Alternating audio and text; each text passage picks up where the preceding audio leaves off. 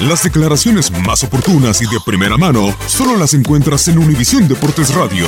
Esto es La Entrevista.